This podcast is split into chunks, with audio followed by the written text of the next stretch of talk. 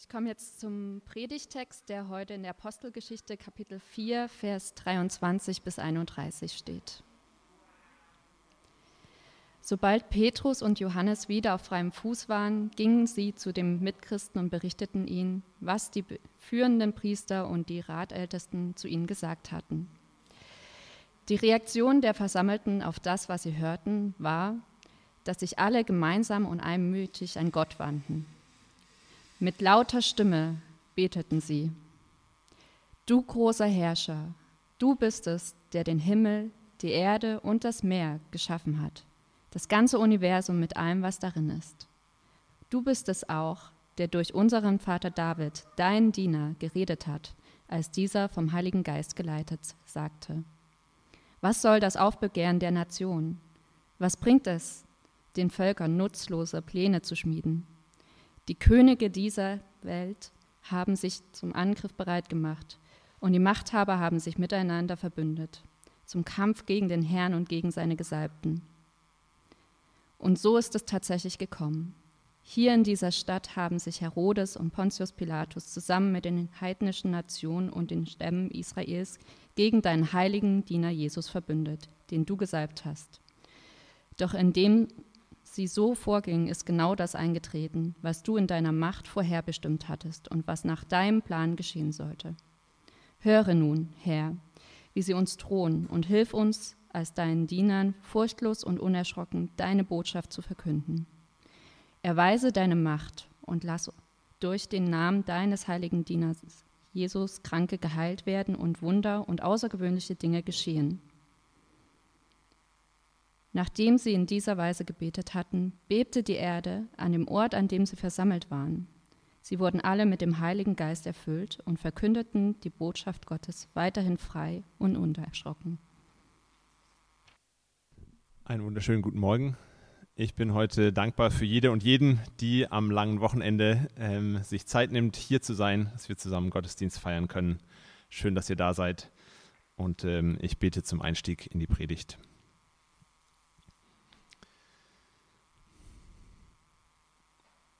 Liebender Gott, ich äh, möchte dir danken für diese Worte, für äh, das äh, Ereignis, von dem wir hier lesen konnten bei dem die Erde gebebt hat. Ähm, und äh, ich möchte dich darum bitten, dass du ähm, auch uns heute Morgen ein Stück weit durchrüttelst auf eine gute Art und Weise und äh, uns jetzt ansprichst.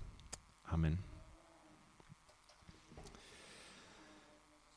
Ähm, nach meiner äh, Beobachtung sind die zwei Jahre, die man als Mensch in seinem Leben am unerschrockensten verbringt, gleichzeitig auch äh, die Jahre, an denen man eigentlich, in denen man eigentlich am verletzlichsten ist, nämlich die ersten beiden ähm, Jahre im Leben.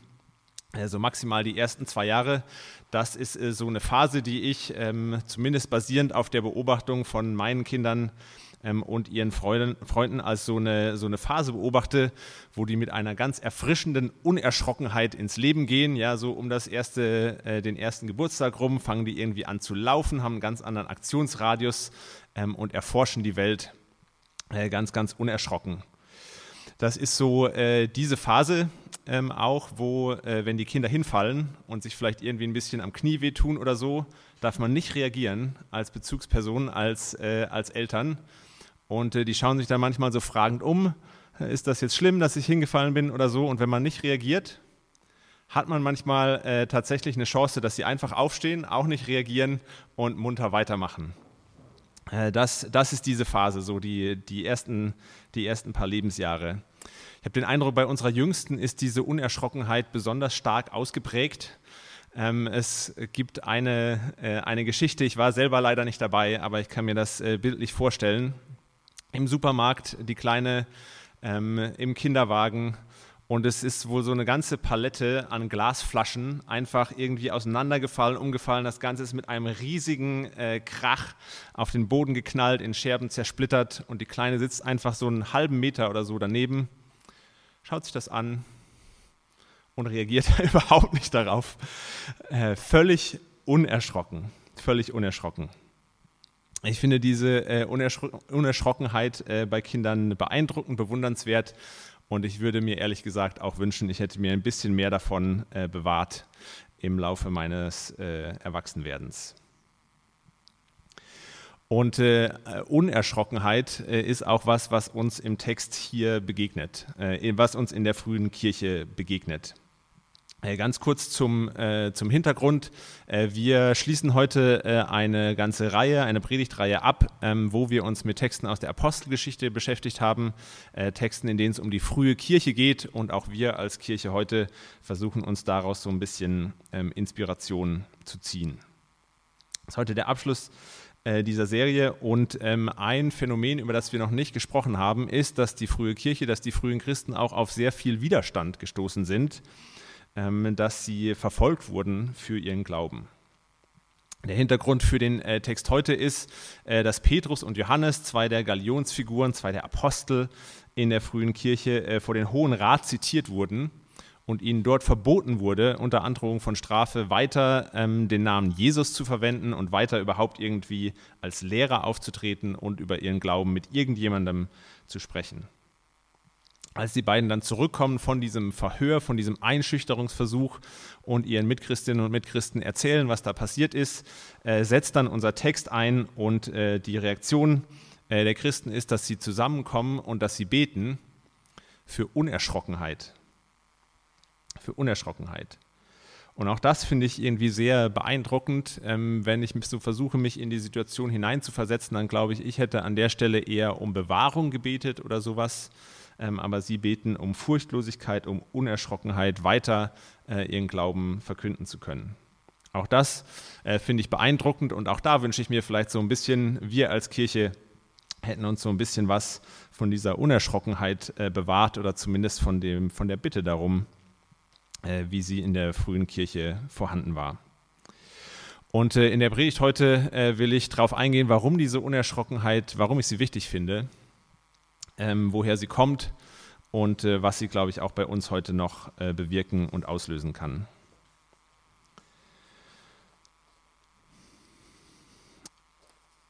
Und ähm, ich finde es dabei äh, erstmal spannend äh, zu beobachten, dass die Kirche, glaube ich, äh, notwendigerweise, wenn sie sich treu ist, einen gewissen Widerstand äh, auslöst. Also es gibt ja heute ähm, auch viel Kritik an der Kirche, ich finde auch viel berechtigte Kritik an der Kirche, weil die Kirche sich ein Stück weit selbst untreu ist, ähm, weil es zum Beispiel Missbrauchsvorfälle gibt. Äh, Umgang mit Geld ist auch so ein Kritikpunkt in Deutschland hier bei den großen Kirchen auch, dass sie alle möglichen Sonderrechte noch haben und so weiter.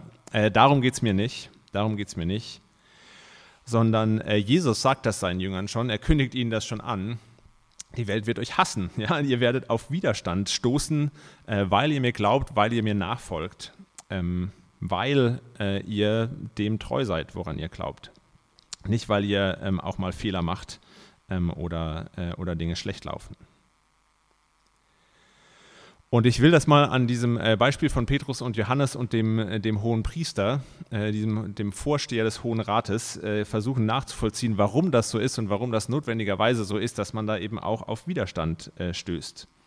Denn dieser hohe Priester wird quasi in, von einem Moment auf den anderen, wird er von so einer Autoritätsperson, zu der alle aufschauen, die alle achten, die eine Weisheit auch ausstrahlt oder man ihr sie zuschreibt, wieder zu einer absoluten Witzfigur, die einfach in den entscheidenden Fragen daneben liegt. Ja, denn äh, der, der hohe Priester, also wenn man sich mal so in die, in die Zeit äh, zurückversetzt, der Hohe Rat hatte nicht nur eine Wichtigkeit für religiöse Fragen, hauptsächlich das, hatte aber auch eine politische Bedeutung. Und die Plattform sozusagen ähm, der Partei des Hohen Priesters zu dieser Zeit war, äh, dass, er, dass er nicht an die Auferstehung geglaubt hat. Ja, es war die Partei der Sadduzäer, die waren so äh, eher aufgeklärt, die hielten das ähm, für Schwachsinn mit dem Übernatürlichen, mit, mit irgendeiner Form von Auferstehung. Ähm, und jetzt treten plötzlich Petrus und Johannes, zwei ungebildete äh, Typen, im Tempel auf, ja, auf dem Turf sozusagen des Hohen Priesters und, ähm, und es ist ein Wunder passiert. Das war der eigentliche Anlass, warum äh, sie auch Aufmerksamkeit bekommen haben. Ein Mann, der äh, 40 Jahre alt war, der Zeit seines Lebens gelähmt war, der im Tempel gebettet hat, gebettelt hatte, äh, wurde geheilt. Und äh, deswegen laufen alle Petrus und Johannes zu und, ähm, und sie sagen jetzt, das ist passiert im Namen von Jesus, dem Auferstandenen. Ja, durch, durch die Auferstehung, durch diese Kraft passiert das. Und äh, das passt natürlich dem hohen Priester, das passt den Sadduzäern überhaupt nicht. Und äh, natürlich regt sich da Widerstand. Natürlich regt sich der Widerstand, dass da plötzlich jemandem, äh, äh, diesen, diesen zwei ungebildeten Menschen, das ganze Volk zuläuft. Das bringt irgendwie das ganze politische Gleichgewicht ähm, aus, der, aus der Fassung, aus der Ordnung. Ja, also der, der hohe Priester äh, steht plötzlich wie ein Idiot da und, äh, und natürlich löst das Widerstand bei ihm aus ähm, dass, er, dass er hier so dargestellt wird, als ja, was du sagst, stimmt einfach nicht. Oder es, es liegt eine Kraft in dem, wogegen du bist. Natürlich regt sich der Widerstand bei ihm, wenn Petrus und Johannes dann selbst, als sie verhört werden, sagen, tut uns leid, ich weiß, das mit der Auferstehung kommt bei dir nicht so gut an, aber wir haben es nun mal miterlebt, wir haben es gesehen und wir können auch nicht aufhören, davon zu sprechen. Ja, der, der Hohe Rat ist erstaunt über die Unerschrockenheit, mit der Petrus und Johannes hier sprechen. Und ich glaube, diese Unerschrockenheit ist hier unglaublich wichtig, ist hier unglaublich wertvoll, denn dieser Widerstand, äh, der, der wird sich an allen Ecken und Enden regen. Und es ist unglaublich wichtig in dieser Situation damals, dass dem hohen Priester, dem hohen Rat mal jemand in die Parade fährt und sie von ihrem hohen Ross äh, runterholt und, äh, und Heilung schenkt, den Menschen auch unglaublich viel Hoffnung schenkt durch diese Botschaft der Auferstehung. Es ist wichtig, dass das ähm, mal aufgesprengt wird. Das ist so ein äh, Beispiel, wo das, äh, finde ich, Sinn macht, wo das einleuchtet, dass sich auch Widerstand regt gegen, ähm, gegen die ersten Christen, gegen die frühe Kirche. Und das ist dann ein Muster, was sich immer und immer wieder äh, wiederholt und was sich faszinierenderweise ähm, überall wiederholt. Nicht nur im Hohen Rat, nicht nur in diesem Kontext, sondern quasi in jedem Kontext, wo Christen hinkommen, später dann auch Paulus, ja nicht nur Petrus und Johannes am Anfang, sondern auch Paulus überall stoßen sie auf Widerstand und äh, das lesen wir auch im Text hier, äh, Vers 27 heißt es schon, äh, Herodes, äh, Pontius Pilatus, die heidnischen Nationen und die Stämme Israels sind alle übereingekommen in, äh, in ihrem Widerstand, in, ihrem, in ihrer Wut ähm, gegen das Christentum, gegen die frühe Kirche. Das sind, ähm, das sind Gruppierungen, die haben eigentlich genug Konfliktpotenzial untereinander, die sind sich sonst eigentlich äh, zum Teil spinnefeind die haben nichts miteinander zu tun, aber die haben alle hier einen gemeinsamen Feind gefunden in diesem neuen Glauben, in, in dem Christentum. Und äh, das, äh, das finde ich schon spannend. Das finde ich schon spannend.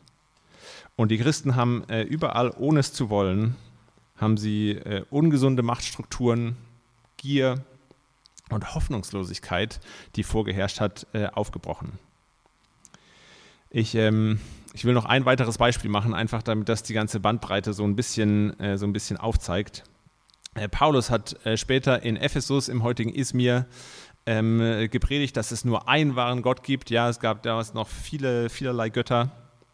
Ähm, und das äh, hat dann zu einem Problem geführt, zu Widerstand geführt äh, weil eine Gruppe von Schmieden, ja, ein Silberschmied war da federführend, äh, die haben ihr Geld damit gemacht, dass sie so kleine Tempelnachbildungen von äh, der Artemis oder Diana, die dort in Ephesus damals berühmt war und äh, verehrt wurde, dass sie die verkauft haben. Und äh, sie haben gemerkt, es ist schlecht fürs Geschäft, was dieser Mann hier predigt und wie erfolgreich er das predigt. Ähm, und haben dann aus, aus, ihrer Geldgier heraus sozusagen einen Aufruhr im Volk angezettelt haben die Menschen aufgebracht, haben eine wütende Menge dazu gebracht, zwei Stunden lang zu skandieren, groß ist die Artemis der Epheser, ähm, ein, einen riesen Aufriss gemacht. Und es war aber mal wichtig, glaube ich, dass es da unerschrockene Menschen gab, die sich auch vor, vor diesem äh, Mob nicht haben einschüchtern lassen, sondern die weiter ihr Ding durchgezogen haben und äh, die mal aufgezeigt haben, hier gibt es tatsächlich eine Gruppe von Menschen, die den Glauben von anderen ausnutzen, um Geld damit zu machen die das mal aufgebrochen haben, die da mal zwischen reingegangen sind und ähm, Befreiung geschaffen haben. Unerschrockenheit, unglaublich wichtig. Und die Frage ähm, ist natürlich, woher kommt diese Unerschrockenheit? Ähm, ich habe auch nicht den Eindruck, dass wir uns heute durch so eine große öffentliche Unerschrockenheit ähm, irgendwie auszeichnen, unbedingt. Und äh, das eine, was wir hier im äh, Text lesen, ist, dass diese, Un, also dass die, ähm, die Christen angefangen haben zu beten. Äh, sie haben sich im Gebet die Größe Gottes bewusst gemacht. Das lesen wir hier in Vers 24. Ja, sie, sie beten Gott an: Du großer Herrscher, du bist es, der den Himmel, die Erde und das Meer gemacht hat, äh, das ganze Universum mit allem, was darin ist. Wenn man den allmächtigen Schöpfer Gott irgendwie auf seiner Seite hat, dann kann man schon auch mal unerschrocken sein. Ich glaube aber, dass das Ganze ähm, ein Stück weit tiefer geht und äh, dass, die, äh, dass die Christen dieses, äh, dieses Muster, dass sie überall auf Widerstand stoßen, dass das sozusagen nicht nur eine Dynamik zwischen der Kirche und dem Rest der Welt ist, sondern dass sie deshalb so unerschrocken nach außen hin waren, weil sie das nach innen hin für sich durchgekämpft haben. Ähm, ein ganz unterhaltsamer Teil für mich äh, der Predigtvorbereitung war es mal, die Apostelgeschichte durchzugehen. Und äh, ein anderer faszinierender Punkt für mich ist, wie, wie emotional wütend die Menschen ständig geworden sind, nur weil da das Evangelium gepredigt wurde, weil da der christliche Glaube gepredigt wurde. Ich mache äh, mal nur ein paar Beispiele, aber als Petrus und Johannes das erste Mal verhaftet wurden, äh, wird das so formuliert, dass da steht voll Zorn darüber, dass die Apostel es wagten, ähm, im, im, Volk als Lehrer aufzutreten, kamen die, die hohen Priester, die Sadduzäer und so weiter, haben sie verhaftet. Ähm, ein paar Kapitel weiter, äh, ein Mann namens Stephanus ähm, wird auch angeklagt, hält eine unfassbar große Verteidigungsrede und am Ende packte seine Zuhörer ein unbändiger Zorn und ihre Gesichter verzerrten sich vor Wut. Von äh, dem Mann, den wir heute als Paulus kennen, der aber früher Saulus hieß und der selbst äh, erstmal die, die Kirche verfolgt hat, äh, heißt es, er führte einen wütenden Kampf gegen die Gemeinde, einen wütenden Kampf. Das war sein Lebensinhalt zu diesem Zeitpunkt. Und ich finde, das ist vielleicht ein ganz gutes Beispiel, weil ähm, Paulus, der, glaube ich, auch deswegen später so überzeugend ähm, von Gott und von diesem Glauben und diesem Evangelium sprechen kann, weil er diese Wut, auf die er stößt, diesen Widerstand, auf den er stößt, eben auch in sich selber gespürt hat und das für sich durchgekämpft hat und erlebt hat, ähm, wie Jesus da durchgebrochen ist. Und das ist auch die äh, Stelle, an der ich mal versuchen will, den Bogen zu uns heute zu schlagen. Wann wart ihr das letzte Mal ähm, auf diese Art und Weise wütend? Ja, es gibt viele gute Gründe, wütend zu sein, wütend zu werden. Es gibt auch gerechte Wut ähm, über Dinge, die einfach falsch sind, die ungerecht sind. Aber ich meine jetzt so eine Wut ähm, vielleicht bei Themen, wo wir, wo wir selber darüber erstaunt sind, dass wir so eine starke Reaktion plötzlich darauf haben oder dass wir plötzlich heftig reagieren und uns persönlich angegriffen fühlen bei irgendwas, wo, wo das überhaupt gar nicht beabsichtigt ist. Ja, da erwähnt irgendjemand nur so was beiläufig und plötzlich trifft das in uns so einen wunden Punkt und wir regen uns furchtbar auf. Wir regen uns furchtbar auf. Und äh, die Kirche hat damals solche Muster von, von Gier, von Unterdrückung, äh, alle möglichen destruktiven Muster in der Gesellschaft durchbrochen aber ich glaube, das sind nicht nur gesellschaftliche Muster, sondern das sind alles Muster in, unseren, in unserem eigenen Herzen. Und ich glaube, das, das spüren wir immer dann, äh, wo wir uns so äh, unnötig und, äh, und übermäßig ähm, auf, äh, aufregen. Ich glaube, da kommen wir dem so ein bisschen ähm, auf die Spur.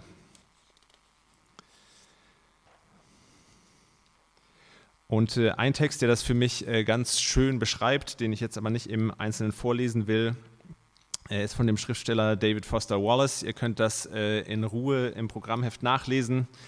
Ähm, ich habe äh, Ausschnitte daraus auch schon äh, öfter mal als Text zum Nachdenken hier verwendet. Ähm, aber was er im Wesentlichen sagt, ist, äh, es gibt sowas wie, wie Atheismus gibt es letztlich nicht, sondern wir beten alle irgendwas an. Wir machen alle irgendwas zu unserem Gott. Ja, ob, das, ob das ist, dass wir äh, clever sein wollen, dass wir als klug gelten wollen, dass wir gebildet sein wollen, ob das ist, äh, dass wir hart arbeiten, dass wir was leisten, dass wir unabhängig sein wollen. Er sagt, es gibt für uns alle was, was, ähm, was wir anbeten, worum sich unser Leben dreht, wo wir wütend werden, wenn das angegriffen wird. Und er sagt, das ist aber auch gleichzeitig das, was uns kaputt macht, was uns letztlich auffrisst, ja, wenn, wenn Arbeit und Leistung das ist, worüber wir uns definieren, werden wir nie den Eindruck haben, wir machen genug. Sind wir immer, immer getrieben.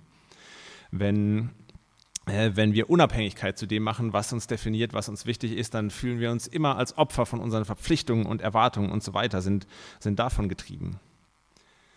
Ja, also beim Punkt Unabhängigkeit ähm, merke ich das äh, bei mir, das ist bei mir so ein Punkt, an dem ich mich ab und zu mal aufrege ja, wenn nach einem langen Tag, nach einer langen Woche oder so ich irgendwie nach Hause komme und dann kommt aber doch nochmal irgendjemand, entweder übers Telefon oder eins von den Kids oder so, und will nochmal irgendwas von mir, dann kann ich mich furchtbar aufregen, dann platzt mir die Kragen, ich, der Kragen, ich ziehe mich zurück äh, auf die Couch und skandiere in meinem Inneren für zwei Stunden, groß ist die Unabhängigkeit des Joe, ähm, und, äh, und, und regt mich einfach unfassbar auf. Ja, das ist also so ein kleiner Moment vielleicht, wo mir, wo mir, sowas, unbe äh, wo mir sowas bewusst wird. Und das Tückische, Tückische an diesen Dingen, schreibt David Foster Wallace weiter, äh, ist, dass diese Dinge aber in der Regel unbewusst passieren. Ja, wir rutschen irgendwie in so Dinge rein. Ähm, wir, wir bewerten Dinge, äh, wir beten Dinge an, wir drehen uns mehr und mehr um sie, so Stück für Stück, ohne dass uns das bewusst ist. Wir rutschen da einfach so rein. Und ich glaube, ähm, dass das, dass das ein unfassbar großer Wert ist von der Gemeinschaft, die wir hier haben, dass wir uns das spiegeln können, dass wir uns das bewusst machen können und dass wir das für uns durchkämpfen können, was diese Dinge sind, dass wir uns auch mal wütend machen können. Ja, Menschen fragen mich das manchmal, äh, was, was, was bringt mir Kirche, verstehe nicht, was, äh, was Kirche mir noch bringen soll. Im besten Fall macht sie dich wütend. Ähm, und, und was hinter dieser Frage oft steckt, glaube ich, ist so, ah, ich habe das Gefühl, Kirche und so, es, es bringt mir irgendwie nicht so viel, weil es macht mich nicht sicherer. Es gibt mir nicht das Gefühl von Unabhängigkeit, das ich mir so sehr wünsche. Es gibt mir vielleicht nicht das Gefühl von Geborgenheit, was ich mir so sehr wünsche. Aber ich hoffe, wir sind eine Gemeinschaft, die unerschrocken genug sein kann, dass wir uns genau da ähm, immer wieder wütend machen, immer wieder mal die Dinge ansprechen können, uns aufrütteln können. Ähm, und unerschrocken äh, uns das sagen können, wo unsere blinden Flecken sind. Wo unsere blinden, unsere blinden Flecken da sind. Ja, wer, wer sind die Menschen, die uns das mal, der, die uns das mal sagen können? Wo, wo sind wir offen dafür, das anzunehmen, dass uns mal jemand sagt, ja klar fühlst du dich wie ein, wie ein furchtbares Elternteil, weil du drehst dich einfach zu viel um deine Kinder. Oder was reitet dich eigentlich, dass du so viele Überstunden machst? Hast du das Gefühl, da kommt irgendwas Produktives bei rum? Oder ich finde es ganz furchtbar, äh, dass du ständig ähm, alle, alle unsere Termine zwei Stunden vorher absagst. Ja, also entweder du sortierst mal deinen Kalender besser, dass du nicht immer K.O. bist oder Kopfschmerzen hast, ähm, oder du kommst jetzt halt einfach mal trotzdem rum, weil sonst verläuft sich unsere Freundschaft hier einfach im Sande. Wer sagt uns mal, nee, es ist nicht okay, ich habe nicht den Eindruck, du hast das im Griff und du brauchst da Hilfe. Ich glaube, das kann der Rahmen sein, wo, wo solche wo, äh, wo wir solche Sachen mal sagen können, wo wir unerschrocken an das rangehen können, wo es uns auch wehtut und wo wir wütend werden. Und ich glaube, das ist wichtig, nicht nur wegen unserer Außenwirkung, dass wir, nachdem wir das äh, innerlich durchgefochten haben, äh, dann, ähm, dann auch unerschrockener äh, raus in die Welt gehen können, glaube, das ist wichtig, weil wir sonst ähm, auch einfach in unseren ähm, eigenen Mustern feststecken bleiben. Weil wir sonst in den Grenzen, die uns unsere Angst, unsere Sorge, dass irgendwie unsere Unabhängigkeit, was auch immer, verloren geht, weil wir uns sonst nur in diesen Grenzen bewegen und nicht darüber hinauskommen. Ich glaube, dass wir, dass unser Leben langweilig und ausrechenbar werden kann. Dass unser Leben an Tiefe und an Überraschung verliert, wenn wir da nicht mal eine Konfrontation ab und zu zulassen. Ich glaube, dass wir oft nicht über, über die Sorge hinauskommen, dass was uns einschränkt und uns damit unfassbar einschränken. Unfassbar einschränken. Ich glaube, diese, diese Unerschrockenheit äh, nach außen kommt davon, unerschrocken äh, nach innen zu sein und, äh, und Gott da an uns, ähm, an uns arbeiten zu lassen. Was kann das im äh, besten Fall bei uns bewirken? Ähm, ich glaube, dass das äh, bei uns eine Verschiebung der Prioritäten bewirken kann. Also das, was wir anbeten, das, worum sich das Leben dreht, ist, glaube ich, bei uns allen unterschiedlich, ist auch von Generation zu Generation, ändert sich das immer mal wieder. Ähm, man kann das ganz schön beobachten. Äh, für mich ist ein so, ein so ein Gegensatz, eine gesellschaftliche Veränderung, könnte man äh, vielleicht sagen, wenn ich an einen meiner Großväter denke, dann weiß ich, für den war ein guter Tag, ein Tag, an dem er was geschafft hat, ähm, ja, wenn was gearbeitet wurde an dem Tag, dann war das ein guter Tag. Ähm, und das bedeutet natürlich auch, dass man regelmäßig äh, zu einer, zur richtigen Zeit äh, pünktlich anfängt zu arbeiten, äh, was, zu, äh, was zu schaffen, damit man am Ende des Tages auch zufrieden sein kann. Heute habe ich gelesen, kommt das schon mal vor, dass und, und der Großvater hat, äh, hat körperlich gearbeitet, äh, Landwirt und Straßenbau. Und heute habe ich irgendwo gelesen, kommt das dann eben schon ab und zu mal vor, dass sich äh, jemand, der eigentlich nur für das Meeting den Laptop aufklappen muss, ähm, für eine äh, mehr als 15-minütige Verspätung äh, damit entschuldigt, dass er sagt, äh, sorry, äh, aber ich musste noch frühstücken. Das war jetzt einfach wichtig. Und ähm, das ist einfach schon so, so ein ganz anderer Lebensmittelpunkt, der darin zum Ausdruck kommt. Und man kann, ähm, man kann jetzt das eine oder das andere furchtbar finden. Man kann sagen, ja, nein, das ist unglaublich wichtig, ähm, was zu arbeiten, Disziplin, früh aufzustehen. Warum gehen diese Werte nur verloren bei der jungen Generation? Man kann aber das auch feiern und sagen, ja, Arbeit ist nicht unser Leben. Endlich hat es mal jemand verstanden und das äh, soll doch nicht so sein, dass wir uns die ganze Zeit nur ähm, vom Arbeiten treiben lassen. Und ich glaube, was passieren kann, wenn wir unerschrocken an unser Herz rangehen und uns als Gemeinschaft da auch äh, immer wieder gegenseitig herausfordern. Ich glaube, was passieren kann, ist, dass wir weder vom einen noch vom anderen getrieben werden. Dass wir weder das eine noch das andere auch verurteilen müssen, sondern dass wir beides können, da wo es hilfreich ist, da wo es gut ist, ähm, da wo es anderen auch dient. Und ich glaube, dass so eine, so eine Prioritätenverschiebung hin, von wem und von was wir diktieren lassen, ähm, äh, was noch Platz hat in unserem Leben, was da noch reinpasst, dass das allein in unserem Denken eine ganz, ganz große äh, Verschiebung stattfinden lassen kann. Das ist äh, natürlich irgendwie ein Idealbild und ich weiß, das äh, reale Leben ist kompliziert. Aber ich glaube, die Frage, äh, die Frage ist letztlich nicht, wie bringen wir zum Beispiel in einem vollen Arbeitsalltag noch ein geistliches Leben unter, ja, dass wir irgendwie äh, beten oder, ähm, oder Zeit und, äh, und Nerven für einen Gottesdienst haben oder sowas. Sondern ich glaube, die richtige Frage ist, ähm, wie viel Arbeit, welche Arbeit vielleicht auch, macht noch Sinn in dem Rahmen, der mein geistliches Leben, der mein Glaube ähm, mir setzt. Ich glaube, so ein anderer Punkt, wo das äh, praktisch wird, ist auch, die Frage ist nicht, wie viel Geld sollte ich eigentlich spenden, ähm, damit ich äh, ein guter Mensch bin oder so. Was, wie, was ist gut, ähm, was ist großzügig, dass ich das abgebe? Sondern ich glaube, das kann sich dahin verschieben, dass, wir, dass, dass die Frage sich verändert hinzu, wie verwende ich das Geld, ähm, das Gott mir in seiner Großzügigkeit zur Verfügung ges äh, gestellt hat, am besten? Wie mache ich das am besten? Und ich hoffe, ihr spürt die Freiheit, die, ähm, die in diese, diesen Fragestellungen drinsteckt. Ich finde das viel weniger, äh, viel weniger verkrampft ähm, als, die, als die ursprünglichen Fragen. Und ich wünsche uns da so eine Unerschrockenheit, an unser eigenes Herz ranzugehen, andere im, im Kirchenkontext an unser eigenes Herz ranzulassen und dann irgendwann vielleicht auch ganz unerschrocken ähm, rausgehen zu können und ohne es zu wollen, zu so einem Stolperstein zu werden, äh, für Menschen, die, ähm, äh, die genau auch diese Herausforderung, diese Unerschrockenheit äh, mal brauchen, um den, aus den Mustern rauszukommen, in, ähm, in denen sie stecken. Das wünsche ich uns. Amen.